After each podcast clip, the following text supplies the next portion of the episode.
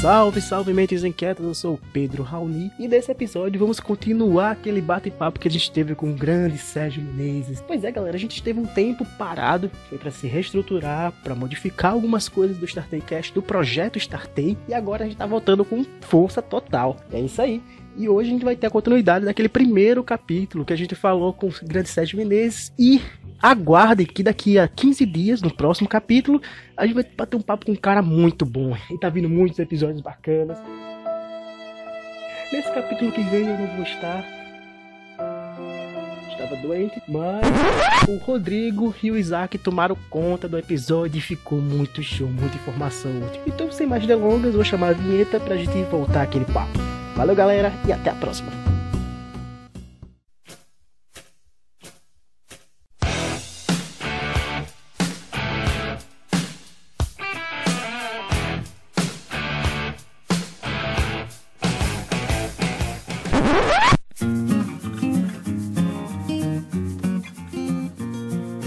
Pessoal, eles tiveram diversas dificuldades no meio do caminho, não foi um mar de rosa, era uma novidade.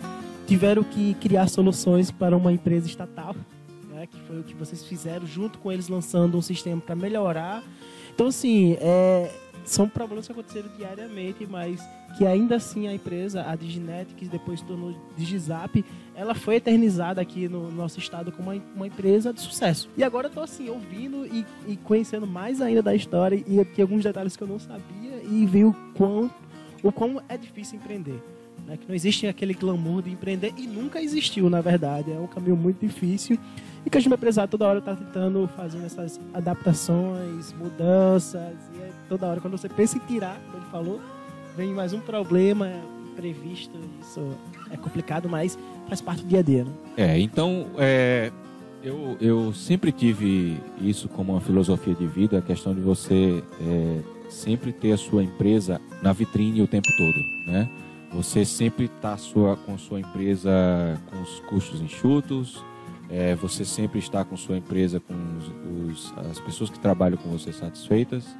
Você sempre está com seus clientes é, satisfeitos com o serviço que você está prestando, com o produto que você está vendendo. É muito importante porque quando você tem isso como filosofia de vida, você acaba fazendo com que a sua empresa ela sempre esteja melhor condição possível que ela pode estar.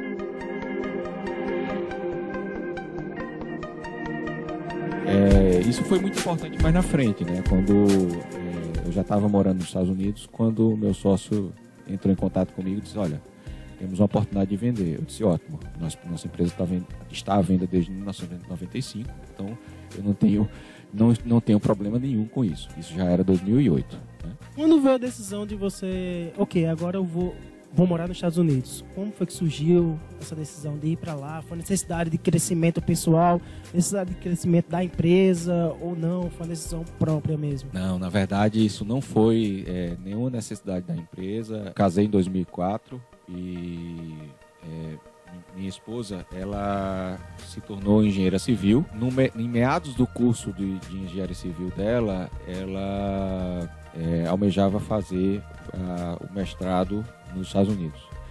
E eu, ainda em 2000 e, é, 2004, por aí, é, eu, nas reuniões que a gente fazia com, com a diretoria, eu disse, olha, é, quando ela terminar a faculdade dela de, de engenharia civil, eu vou precisar me, me, licenciar e passar dois anos nos Estados Unidos enquanto ela faz o mestrado. Um fato que aconteceu em torno de 2000 foi a criação da Digizap, né? Aí disse, não, mas porque você criou uma outra marca, né?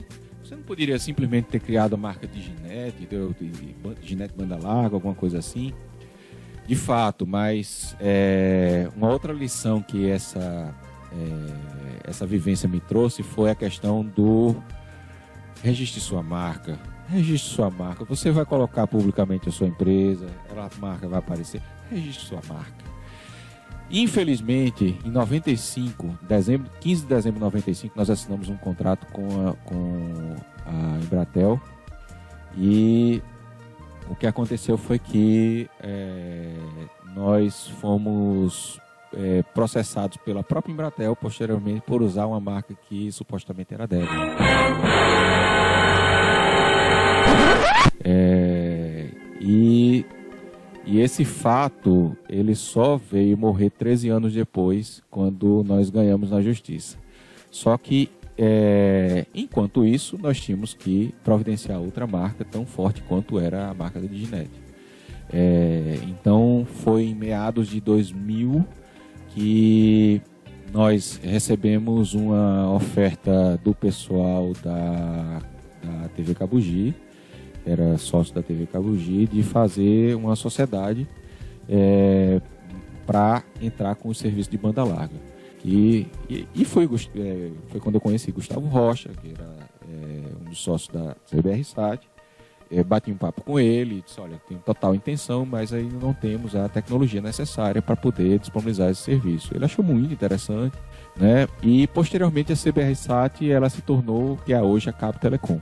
É, a gente estava começando, conversando, aliás, antes de começar a gravação, e falando da importância disso e, e de você se precaver da melhor forma possível, porque tem muita gente que registra a marca, mas ainda assim registra errado, né? Então, é, pesquise antes, acho que o primeiro passo é esse, pesquise, entenda que tipo de, de registro você precisa e faça-o, porque quando você virar inimigo público de alguém, ele vai atrás de você na sua fragilidade. Nesse caso, acho que o único que encontraram foi isso. Mas vamos lá, Digizap. E aí começou a Digizap, né? E um novo trabalho sendo feito. Pelo que você já adiantou, foram oito anos né, de trabalho intenso nesse sentido. Um planejamento já de morar no exterior, uma marca consolidada há mais de cinco anos. Porém, novos desafios de iniciar uma, uma nova marca e esse fantasma da Diginet lhe assombrando. Como é que, que foi? Bem, é, o que essa essa marca de Gizap, ela trouxe, eu acho que ela só trouxe coisas muito positivas em relação ao crescimento da banda larga e a popularização da banda larga na cidade. Nós nos tornamos referência, nós trabalhamos com pessoas fenomenais, criamos uma equipe de suporte, supervisor de suporte, um gerente de suporte e uma metodologia de suporte que realmente funcionava muito bem e eu acho que foi aonde a gente é, realmente mostrou que era diferente, né? É, e, a, e essa questão da, da dessa experiência foi fundamental para mim, como, é, como experiência de prestar um serviço em massa, e para Gustavo também, como, a, é, como responsável pela parte tecnológica do, do, da operação, não só a operação de acesso, mas também a parte de telefonia que mais tarde foi um ponto-chave para um novo negócio que ele criou. É, e, e também para os outros sócios também, que passaram por, é, por experiências assim é, espetaculares. Né? Em 2007, eu embarquei com minha esposa para Miami. Nós moramos é, um bom tempo em Miami, porque era a faculdade que ela recebeu a primeira aceitação foi uma faculdade em Miami. Detalhe que ela foi é, laureada aqui no, no, curso dela. Então, nós praticamente é, ela recebeu a Laura e embarcou e, no, e embarcou para os Estados Unidos.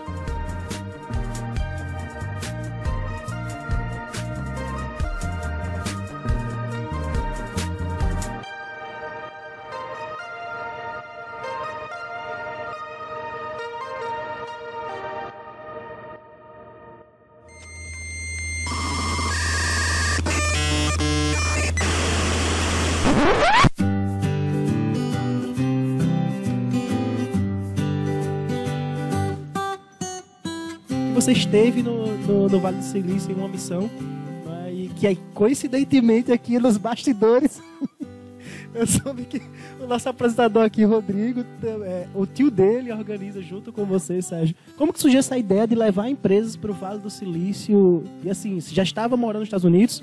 Como que foi esse link também com com o Marcelo, que é o tio do, do, Rodrigo. Vou deixar ele falar um pouquinho também sobre isso, né? Eu, eu em 2008, eu já morava na Califórnia, né? O que aconteceu foi que é, nós estávamos morando na, na Flórida, em Miami, e minha esposa recebeu o convite e foi aceita na Universidade dos Sonhos dela, que era a UC Berkeley. A UC Berkeley ela é conhecida mundialmente pela, é, pela sua é, formação de, na área de engenharia civil e é, a universidade de ponta nessa área. Então tinha tudo a ver ela estudar lá com os professores que fizeram os livros dela. Então, é, ela, eu disse, olha, você quer ir morar na Califórnia? Então a gente vai morar na Califórnia. O, o fato de a gente estar aqui é mais fácil de ir para lá do que do que foi do Brasil vir, do que foi do Brasil vir para Miami. O que acontece é que fazia poucos meses que a gente estava morando em Miami e assim eu já tinha comprado um carro que era um carro típico é, americano, carro grande, bebedor de gasolina e tudo. E o impacto que nós tivemos é, na mudança de Miami para Califórnia foi muito maior do que o impacto do Brasil para Miami, por incrível que pareça. Por quê? O que eu via em Miami era aquela imagem que a gente tem do americano, consumidor, é, estraga muito, é, carro grande, bebedor de gasolina. E quando eu chego na Califórnia, eu vejo pessoas que fazem exercício todo dia, que andam com a garrafinha d'água é, que não é mineral no, do lado, é, que, é, que fazem, que comem comida orgânica, é, que os supermercados são orgânicos, que o carro é econômico, que carro é híbrido. E isso em 2008. É, só que é, tinha uma faixa prioritária para carros híbridos na, na rodovia. E o meu carro, que era novo, que eu trouxe da Flórida para lá, não cabia na garagem do prédio. Porque os carros típicos do californiano eram carros pequenos e econômicos. Então, e lá na Califórnia, como os espaços são mais, é, são mais exíguos, o que acontece é que eles usavam para as garagens gaiolas que os carros entravam e, as, e você apertava um botão e ele é, movia essa gaiola e colocava na gaveta. Então, até hoje é assim. É, só que meu carro não cabia nessa gaiola. Então eu tive que alugar um espaço num posto de gasolina. Esse espaço no posto de gasolina, eu, é, em alguns momentos do ano, eu ia com menos um, zero grau, é, um frio intenso, porque é, São Francisco, gente morava na Grande São Francisco, que era próximo da Universidade de Berkeley. É, apesar de não nevar, ele é conhecido, inclusive tem uma, uma frase de Mark Twain é, é, dizendo que foi o o verão em São Francisco foi o inverno mais é, foi o inverno mais frio que ele já teve na vida dele. Então mas, mas por isso, porque você, mesmo no verão, você tem aqueles é, ventos que vêm é, do polo e acabam chegando lá, é um vento realmente bem frio durante, durante o, o verão. Então, é, Geraldo Marcelo tinha morado lá também, é, na, lá na, em São Francisco, e ele, por acaso, conversando com, com a outra pessoa do Sebrae, eu acho, eu acho que foi com é, eu acho que foi com Carlos von Sosten. Carlos von Sosten disse: Olha, tem uma pessoa que eu conheço que mora hoje na, na Califórnia, que mora hoje em São Francisco.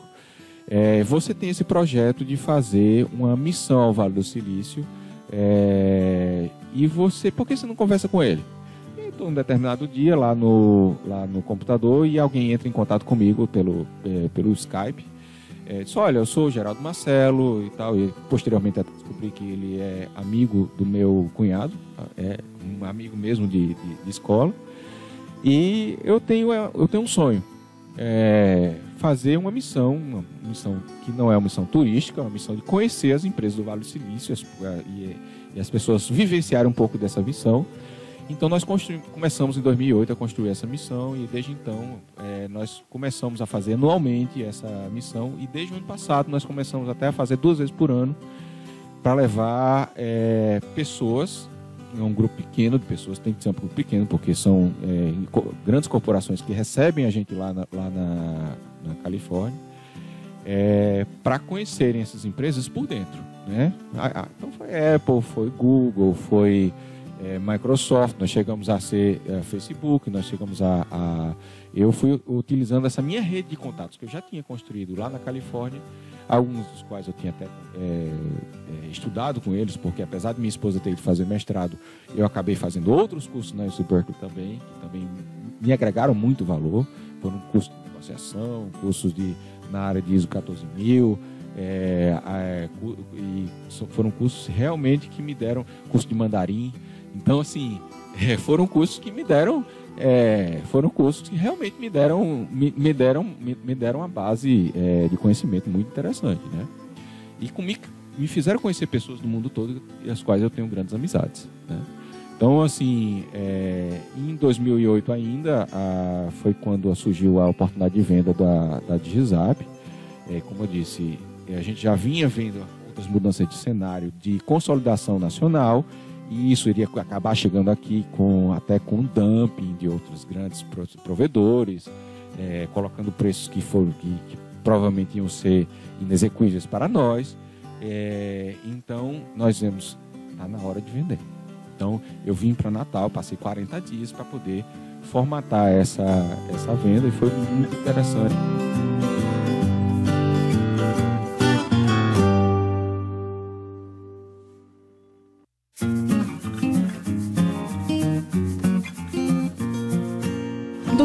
Você acabou aproveitando essa a oportunidade que surgiu para estar tá negociando a sua empresa, uma oportunidade que foi de ouro, imagino, né? Imagino não, tenho certeza, prevendo o cenário que estava por vir. Então já se antecipando. Bom, Sérgio, a gente tá conversando com esse cara aqui que é incrível, né, meu amigo? É muita história para ouvir, é muita coisa para contar. A gente vai precisar de mais episódios para falar sobre isso. Mas finalizando o, essa, essas parcerias que você teve nos Estados Unidos que foram surgindo e a volta para o Brasil, quando que você decidiu voltar e o que, que você começou a construir aqui no Brasil, né? Então, para a gente concluir um pouco desse DNA do, do, do Sérgio, ainda precisa de muita, muita coisa, mas a gente já aprendeu bastante. Eu já aprendi bastante, né? Sem dúvida, tem sido um aprendizado contínuo aqui hoje. A gente passou mais do que estava previsto aqui o tempo. Acredito por por ter sido muito bom e a história né, traz muito conhecimento. Eu fiz diversas anotações aqui de uma timeline que acho que eu vou revisar ainda algumas vezes. Mas acho que para encerrar é isso, né? E, e, aí, vendeu, começou a fazer o que depois? Vamos lá. Bem, quando eu fui para os Estados Unidos, a primeira coisa que eu é, fiz, eu já, eu já tinha começado dois anos de, antes de ir para os Estados Unidos, comecei o curso de espanhol. Porque eu sabia que eu ia morar numa região, que era Miami, que é onde o espanhol é muito forte. Na verdade, tem locais onde você vai em Miami que as pessoas não falam inglês. É, inclusive estabelecimentos comerciais. Né? É muito comum isso. Então, eu já prevendo isso, entrei numa escola de espanhol e depois, no último ano, é, passei a ter a, o espanhol como minha prioridade, contratei um professor particular que tinha aula em minha casa é, de espanhol. Então eu saí do, Brasil com o espanhol afiado e aquele parceiro que, no, no, que eu tinha nos Estados Unidos, que era o Alberto Grosso, que vendia os equipamentos é, que, e software, é, softwares que faziam a Diginet e a Digizap funcionarem. Né? É, vendia, ele era um distribuidor lá, então tinha acesso a preços que eram é, inimagináveis para a maioria do, dos outros provedores nacionais. É, ele, ele me convidou para ir trabalhar com ele, né? Isso foi, eu, foi uma experiência muito bacana porque é, a empresa, a CLA Direct, ela tinha escritórios na América Latina inteira. É, nós, nós tínhamos na segunda-feira de manhã uma reunião é, que era com sala de conferência por telefone com toda a América Latina, cada um contando como é, tá, como é que estava a sua semana. Isso foi muito importante, foi um aprendizado de produtividade incrível. Nas sextas-feiras a empresa pagava almoço para toda, para toda, para todas as pessoas é, e, e, era um, uma oportunidade muito interessante de, de aprender. E o, o valor do tempo eu também aprendi muito, porque eu disse, olha, vou, vou fazer esse formulário aqui para tornar tornar a coisa mais rápida para o cliente é, preencher e tal. Aí ele disse: quanto tempo você se dedicou a esse, a esse formulário, né? Então o valor do tempo passou a, a ter essa característica muito importante para mim também. Então assim, é, mais a venda da, da, da, da, carteira de clientes da Digizap e, é, e da, da do, é, dos serviços como um todo também trouxeram grandes aprendizados. E um dos grandes aprendizados que eu tive foi: se você tem uma consultoria é, de uma empresa que consegue lhe dar a melhor forma de fazer alguma coisa, melhor pagar por essa consultoria. O fato é que é, meu cunhado me indicou a Price na época para formatar o negócio da venda, porque nem nós tínhamos experiência da venda da carteira de clientes, nem a empresa que estava comprando, que era a Cabo Telecom, tinha essa experiência. O que aconteceu no final das contas? É, nós acabamos tendo a, a assessoria somente do nosso contador da época, que infelizmente nos fez fazer da forma errada. Nós geramos, nós, nós geramos um custo milionário de, é, de impostos que não eram para ter acontecido em função da formatação como foi feita a venda é, dessas, dessa carteira de clientes. Ou se nós tivéssemos contratado a assessoria da Price, nós teríamos gasto cerca de 1,40 avos do que nós acabamos gastando de impostos federais é, por essa venda. Então, é, foi realmente uma, uma lição que ela ficou para a vida toda. Mais uma lição. Quando eu voltei é, é dos Estados Unidos e eu vi que, que realmente estava mais difícil fazer negócios para a Direct, né? estava responsável pela área do Brasil, eu, eu enviei um e-mail para Alberto Grossi e disse, olha Alberto, não dá mais, eu não tenho mais como assumir a partir daqui essas responsabilidades. E foram aí que surgiram novos desafios aqui, é, que foi com a Authentic, que é, é, dos, meus, dos meus cunhados com a minha esposa, uma empresa de autenticação digital de documentos, que foi criada ainda em 2010 e que hoje já está em plena expansão para outros, é, outros horizontes. A consultoria veio a Sebratec, né, que, que hoje também é um dos grandes, é, um dos grandes negócios que a gente traz inovação para dentro das, das, das, empresas, né? E paralelamente é, acaba trazendo também é, novos negócios através da Terra Sul, que é a empresa do meu pai também, que os negócios internacionais acabam é, também dando apoio através da IUP, que é a minha empresa consultora.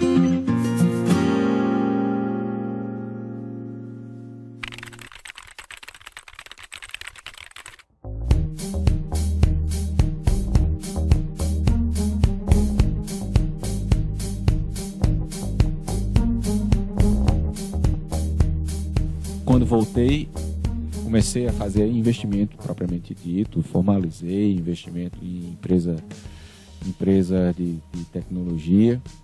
E aí, é, num determinado almoço lá no Rio de Janeiro, que é, com um cara que é Marcelo Casado, é, que é um dos ex-executivos da Coca-Cola Brasil e tem empresa hoje de consultoria nessa área industrial e é líder de da Anjos do Brasil para Santa Catarina. Vive nessa ponte aérea entre Rio e Santa Catarina. Eu, conversando com ele, ele disse: Não, mas você é investidor anjo? Eu disse: Não. Eu disse, mas você tem tudo para ser investidor anjo, for, formalmente falando, né? É, você, o que você faz, na verdade, é o papel de investidor anjo. Por que você não, não é investidor anjo? É porque ninguém me convidou para ser investidor anjo. E aí ele disse: Pois está feito o convite para você se tornar é, associado à Anjos do Brasil através da sucursal em Santa Catarina, em Florianópolis, que é a rede de investidores Anjo de Santa Catarina, ligada à Associação Catarinense de Tecnologia, e que posteriormente eu descubro que existia um núcleo local da qual Gustavo Diógenes, que foi meu sócio na Dizap, faz parte. E eu nunca soube disso. Né? Então, de novembro para cá, eu passei a ser é, também o, o, o, líder local aqui, é, substituindo, é, na verdade, não, não, digo nem substituindo, mas, mas é, dando sequência ao trabalho de, de Rogério Rondon.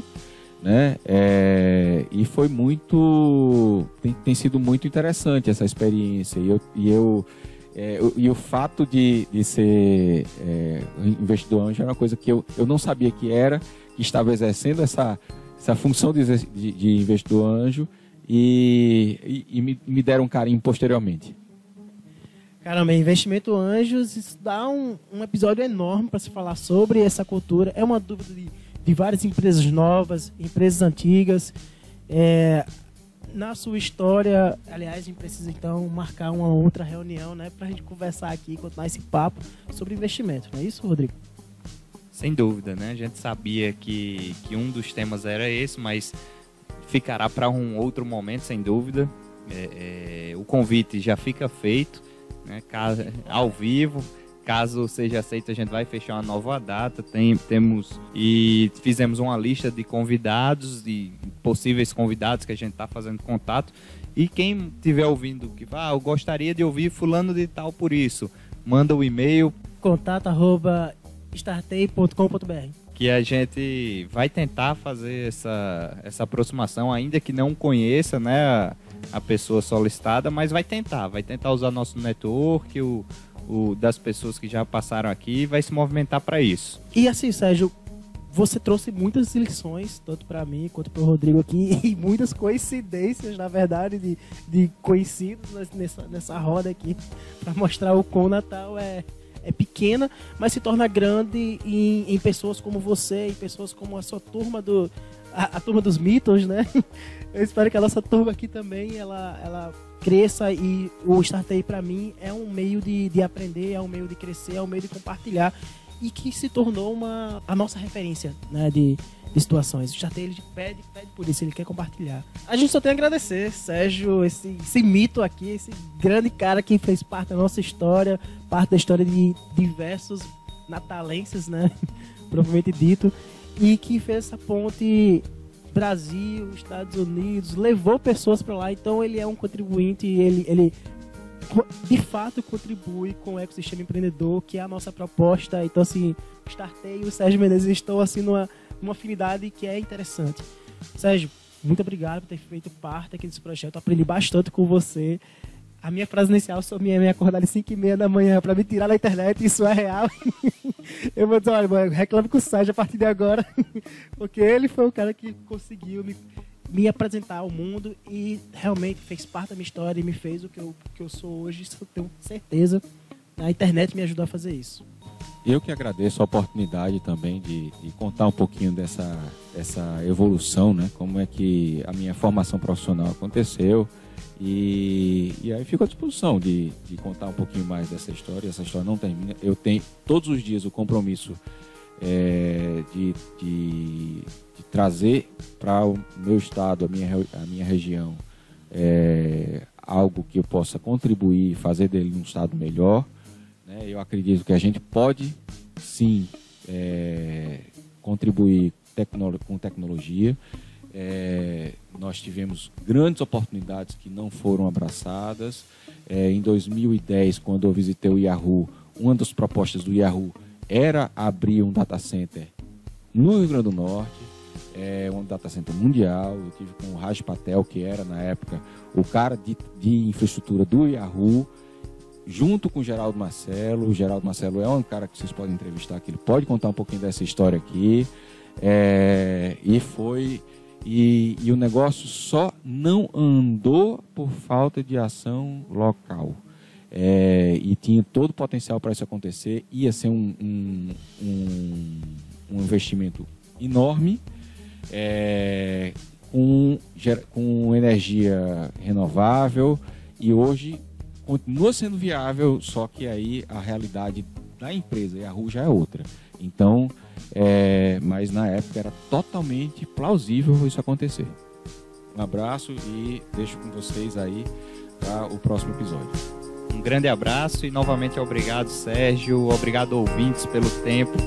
E quem quiser entrar em contato contato conosco é contato.startei.com.br.